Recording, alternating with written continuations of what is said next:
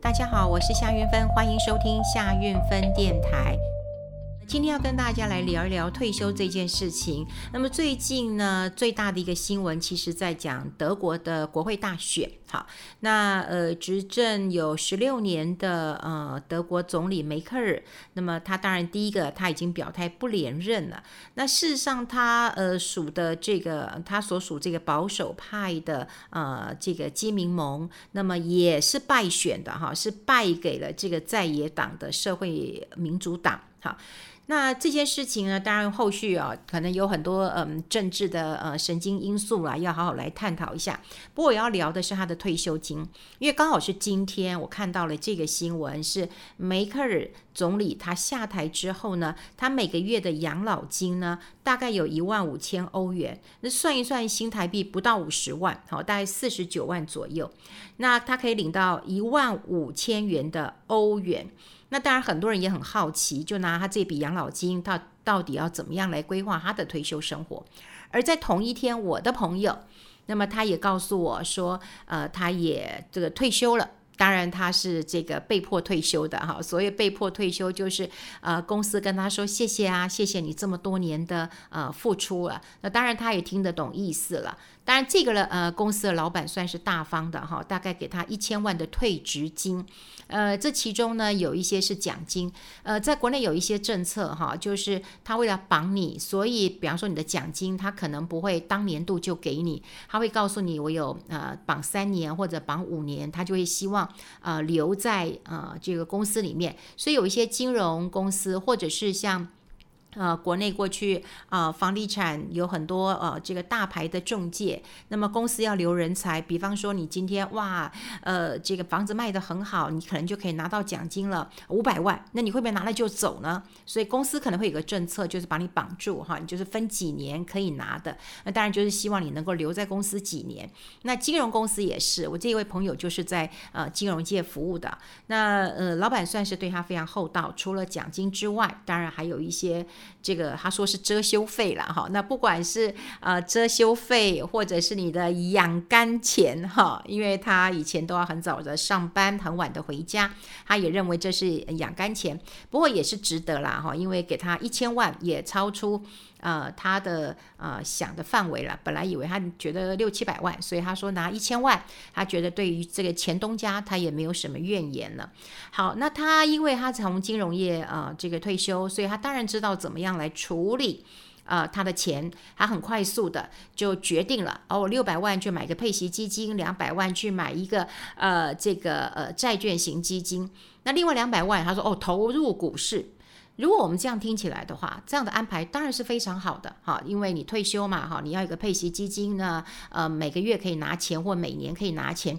那另外你买一些债券，那可能就是股债平衡的一个概念。还有呢，你就是拿这个嗯。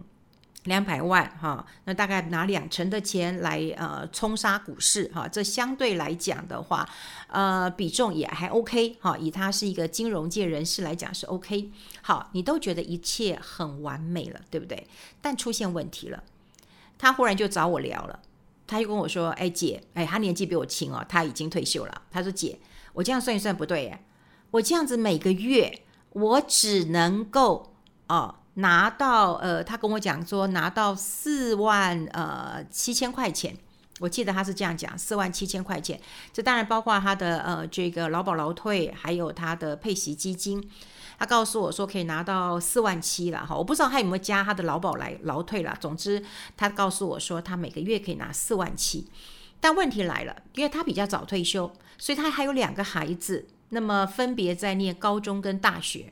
那他也告诉我说：“哎，那我跟先生有商量啊，其实一人负担一个。哎，那我还要负担我，因为他是负责儿子的哈，那个可能爸爸跟女儿比较好哈，妈妈通常都儿儿子比较好，他是负担儿子的。那么儿子呢，在外面就学，那还是需要这个呃生活费的，还要学费的。所以他忽然发现不对耶，我这样的退休之后，我的退休金不够了。”那么，呃，他找了我好多次啊，那就一直跟我叫穷，说，哎，我现在很穷啊，呃，我现在真的呃没有办法过日子了，我每个月的生活费是不够的。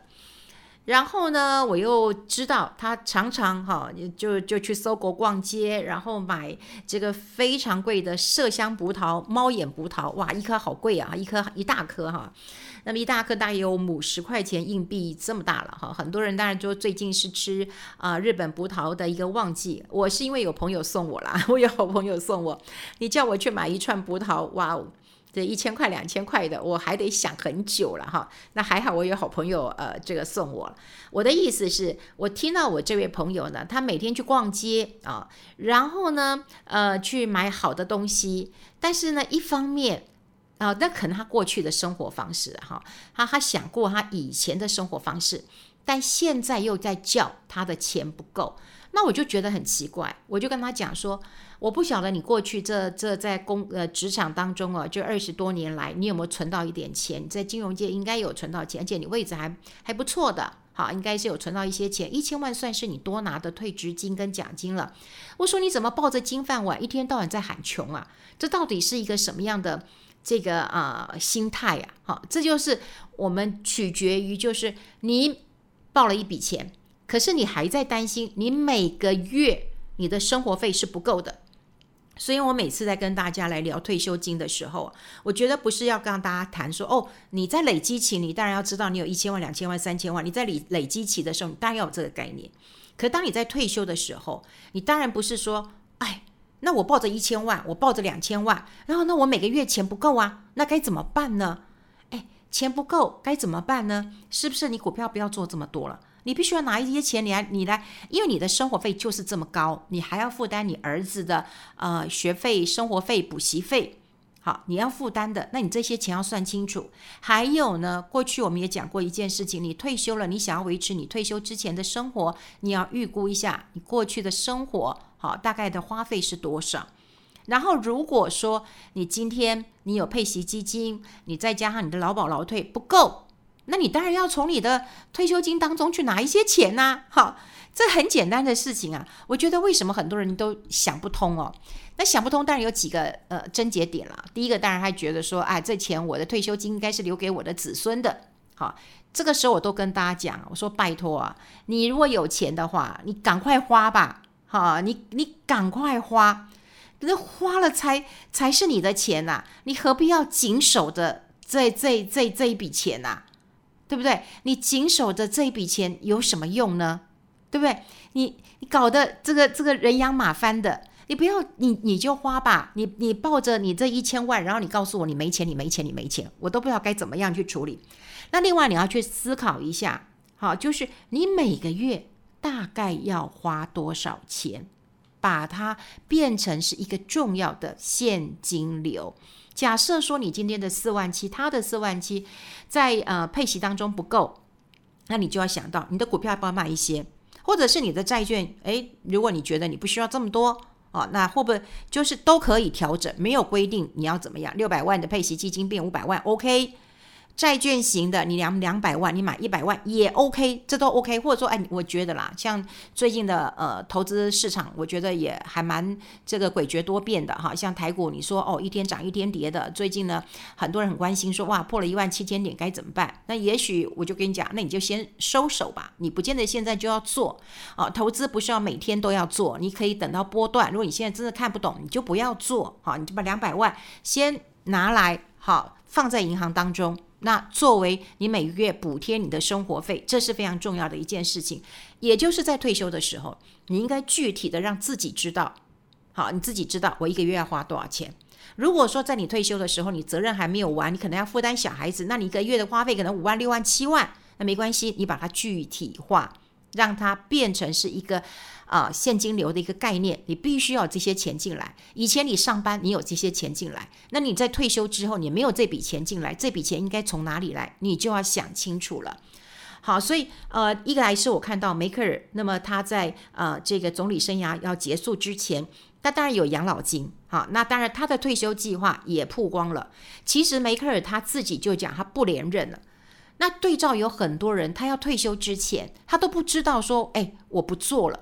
啊，当然以前我讲说啊，他可能不喜欢这个工作，他常常喊他不做，但不表示他要退休。所以退休之前其实是需要一点点的心态上面的准备。所以我们常讲退休要有个练习曲，退休要有一个呃这个心理的一个适应期。好，所以你应该要想办法就知道说，哎，我希望在三年能够退休，五年之后会退休。好，或者是你是渐进式的。好，比方说啊，我认为我还可以再冲个五年、十年，但十年之后呢，我可能工作量可能要减少了。哦，过去我也在呃节目当中跟大家做一个分享，以前我从来没有想要退休，真的要不是说老天爷真的给我一个考验，出一个大车祸，对，我跟站都站不起来，那那时候我的工作量就减少了。工作量减少之后呢，第二年又又再断腿啊，那个钢钉又穿出来，所以。我这样断了两次以后，再加上我的复健，那复健的时间呃其实还蛮长的哈，四五年的时间，我的工作量就减少了。所以那时候我就会认为，哇，这是老天爷帮我准备的一个退休练习曲，让我知道我的工作量变少了。那工作量变少，其实是一件很现实的事情，你的收入就会变少。所以那时候我就开始盘点我的财产，我到底有多少钱。好，说实在的，盘点这件事情很重要哈。过去我们节目当中有好几次都在提醒大家，你要盘点一下你有多少钱。好，盘点完之后呢，我觉得啊、哦、还好，有点安心了啊，有点安心了，就是也不是不能过啊，还可以过的哈。那当然我自己有房子，自己有车子，也没有贷款，那我都还有一点现金，那当然这是很开心的一件事情了。好，所以盘点资产这件事情就会非常非常的重要。好，那如果你盘点完之后，你就可以很安心了哈，你个很安心了。像我们大概都希望工作，像我呃，我就很希望工作到死了。你你你们不用再笑我了，我是一个很热爱工作的人，所以我我会工作到死。但如果说你你不是那么想要工作的哈，我也建议大家。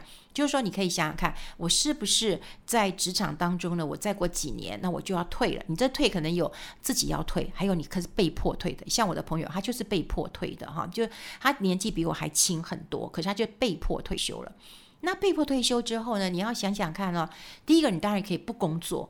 好，你可以不工作，你也可以过你自己想过的生活，或者跟我一样，比方说三分之一工作当顾问也可以，你就减少你的工作量，但三分之一去做你自己想做的事情，你去爬山，你去践行，你想做什么就去做什么。我觉得人生就好好的成全自己。那另外，我建议大家三分之一去做公益了哈。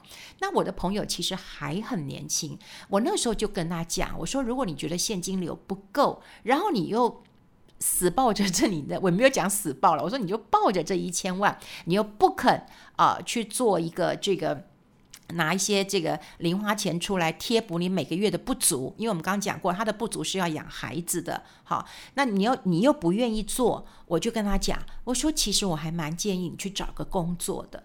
然后他就跟我说，拜托哎。我已经当到副经理了哈，就是说他们公司的副副理哈。他说我再去找什么工作，人家也不会要我的。那我就跟他说，其实你去呃公司做，你也不一定要当副理啊。好，也许你就当一个呃，这个嗯，职位可能小一点的，那薪水少一点的，工作压力也会少一点的工作，我觉得是可以。那当然，他也跟我讲说，我都过五十岁了，我找得到工作嘛？哈，我说，可是现在职场不能够歧视年龄啊，应该也是找得到。也就是哦，真的，如果你不想去，你就会找很多的借口。但如果你很想做的话，你就会去找一些方法，好，找一些方法。像我最近我有一个朋友，那其实他也是从呃非常高的一个呃日日系的主管退下来，他是台湾的 h 就是台湾的负责人退下来了。那么退下来之后呢？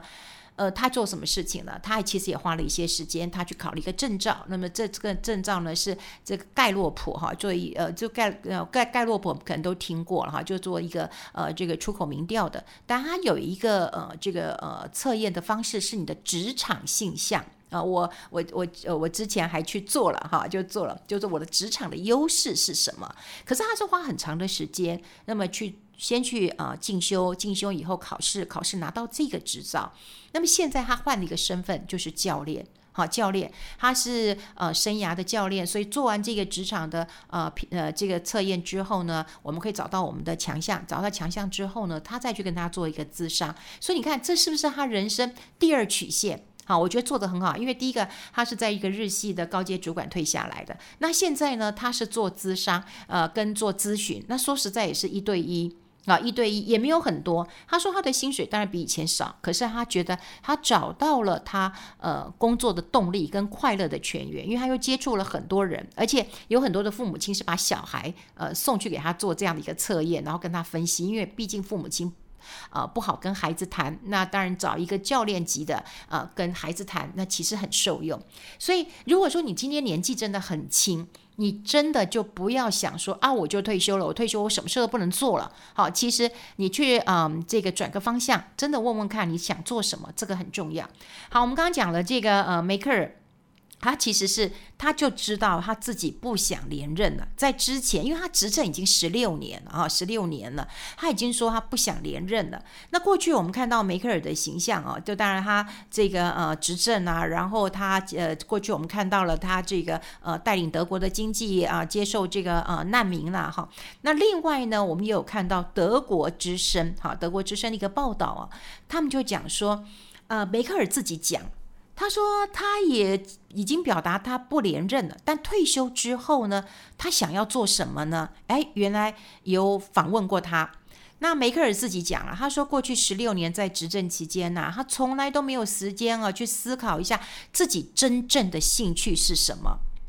他说呢，他如果卸任了，他会好好的想想看，我到底真正喜欢什么，我想做什么，我真正的兴趣到底是什么。哎，这个也我觉得也很不错。那当然，这个报道当中他也有讲，他说梅克尔的兴趣其实是阅读啊，就是说他如果在家的时间当中呢，他其实很喜欢阅读。然后呢，他喜欢煮马铃薯汤啊，他也很会烤蛋糕啊。其实他就是一个很家庭主妇哈，很家庭主妇。那时候有看到他的一些嗯报道。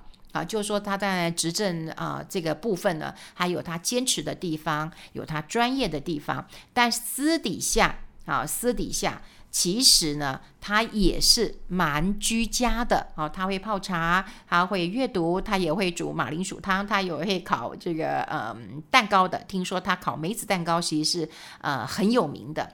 那当然他自己也讲了，他就说从总理的位置上退下来，必然是有一些失落感的。啊，失落感的。可是呢，他也想到，我终于可以好好的休息一阵子了。他说呢，这会让我非常喜欢。所以你会看到他哦，呃，第一个，他知道他自己不想连任啊。第二个，他愿意花时间去思考一下，我真正的兴趣是什么。各位，你有没有想想看，你自己真正的兴趣到底是什么？你想做嘛？像我也，其实我以前也不知道我真正的兴趣是是是什么。我有朋友，呃，就是也拉我说，哎，你要不去参加什么 KTV 啊，唱歌班啊？后来我去看一看，我觉得，嗯，这个不适合我。然后后来我也有个很好的朋友也跟我说，哎，你去画画。我说，可是我不会画画，我从小学三年级之后我就没有画过画了。可是是因为我很喜欢那个老师。啊，我非常喜欢那个老师，所以我就跟他学到现在。对，我现在画的也还不错，老师说的，因为老师很会鼓励我。所以你看，我以前不喜欢做的事情，我现在也会去做。以前我不爱运动的，可是现在运动占了我很大的时间了哈。呃，当然我疫情呃之后我就没有去运动了，所以我啊、其实。我就是决定哈，给自己一个黄道吉日哈，黄道吉日就是自己要在十月一号就要去运动了哈，就要去运动了。那是一个非常非常可怕的经验，好，非常可怕的经验。因为我已经好几个月，应该有四四五个月了，五个月没有呃这个进呃这个呃教练那边来呃受训了，所以呢，真的是非常非常的痛苦。我到今天。都还要扶着墙壁才能够走路的。我以前是非常懒惰的一个人，可是没想到运动现在真的是我迫不及待的想要回去。虽然呃十十月啊一号去上课的时候，老师说：“哎呦，我已经减降低了很多，这平常你训练的一半而已哦。”可是因为我们戴着口罩哈，其实还是蛮辛苦的。然后而且我腰酸背痛的，到现在连怎么样都痛，躺着也痛，坐着也痛。但你很难想象，就是现在。嗯，运动真的还占了我蛮蛮蛮重要的一个比例的。好，那呃，我们刚刚也讲过了，我的朋友，那么嗯，这个拿了一千万，跟梅克尔，好，梅克尔也许你会羡，你会很羡慕他说，哦，他养老金我们刚刚讲是一万五千的欧元嘛，哈，所以新台币算一算，将近五十万，你就哦，那很棒，很棒，很棒。但事实上不是这样子啊，只有他除了这这一万五千元的欧元之外，他有个人保镖，他当然有汽车，直到他终老。好，直到他这个呃终老，那当然这是很幸福的一件事情啦。因为毕竟这个到了晚年，有钱真的还是很重要的一件事情。可是这将近五十万的新台币，就是一万五千元的欧元，事实上就是一个现金流。好，现金流就像我们有一个开水龙头一样，你想要喝水的时候，这水龙头里面都有水，这是很幸福的一件事情。可是有很多人他忽略了，他养了很多的水库。好，比方说给孩子买了房子，给孩子存了一笔钱啊，或者说自己死守的一千万放在基金、放在股票一千万这个水池里面。这些水池当中呢，如果你可以舀出来，那还可以。可是你就死都不敢把它舀出来，你就觉得那些都不能动，我要留给小孩的，呃，我要留给我自己退休啊。你都退休了，你自己不拿出来用。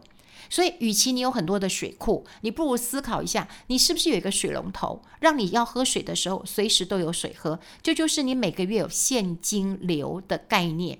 好，现金流的概念，我每个月啊，我要花多少钱？你自己要先想好。到了晚年的时候，不需要委屈自己，不要再省吃俭用了。你想吃麝香葡萄就去吃，你想吃猫眼葡萄就去吃，除非你像我一样有好朋友送我，不然你就自己去买，自己去吃。可是你真的不要像我的朋友一样。我真的觉得很难过哎，我真的要找一天好好跟他聊一聊哎，抱的一大笔钱，然后每天跟你哭穷，你不觉得这样子你也很累吗？好，所以好好的思考一下，嗯，梅克尔他这个呃梅克尔总理，那么他结结束了他十六年这些总理的生涯，他的退休规划其实就是这样啊。他虽然是每个月都有钱进来，他不不愁吃的，可是他也要认真去思考，我真的喜欢什么。我真的喜欢吗？好说，他要花点时间去想一想。不过他没这么轻松啦，因为在新政府成立之前，我想他必须要继续担任这个看守总理啊，所以他要轻松，可能也要等到新的呃这个总理上任之后哦，他才能够交棒，那么去思考一下啊，他想要做什么，弥补一下他这个失落感了。好，今天真的呃有感而发，那么也期待大家就是想想看你到底喜欢什么。那呃如果疫情稍微解封一下，我希望大家慢慢的回到你的生活轨道。好，跟大家分享在这边，我们下次再见喽，拜拜。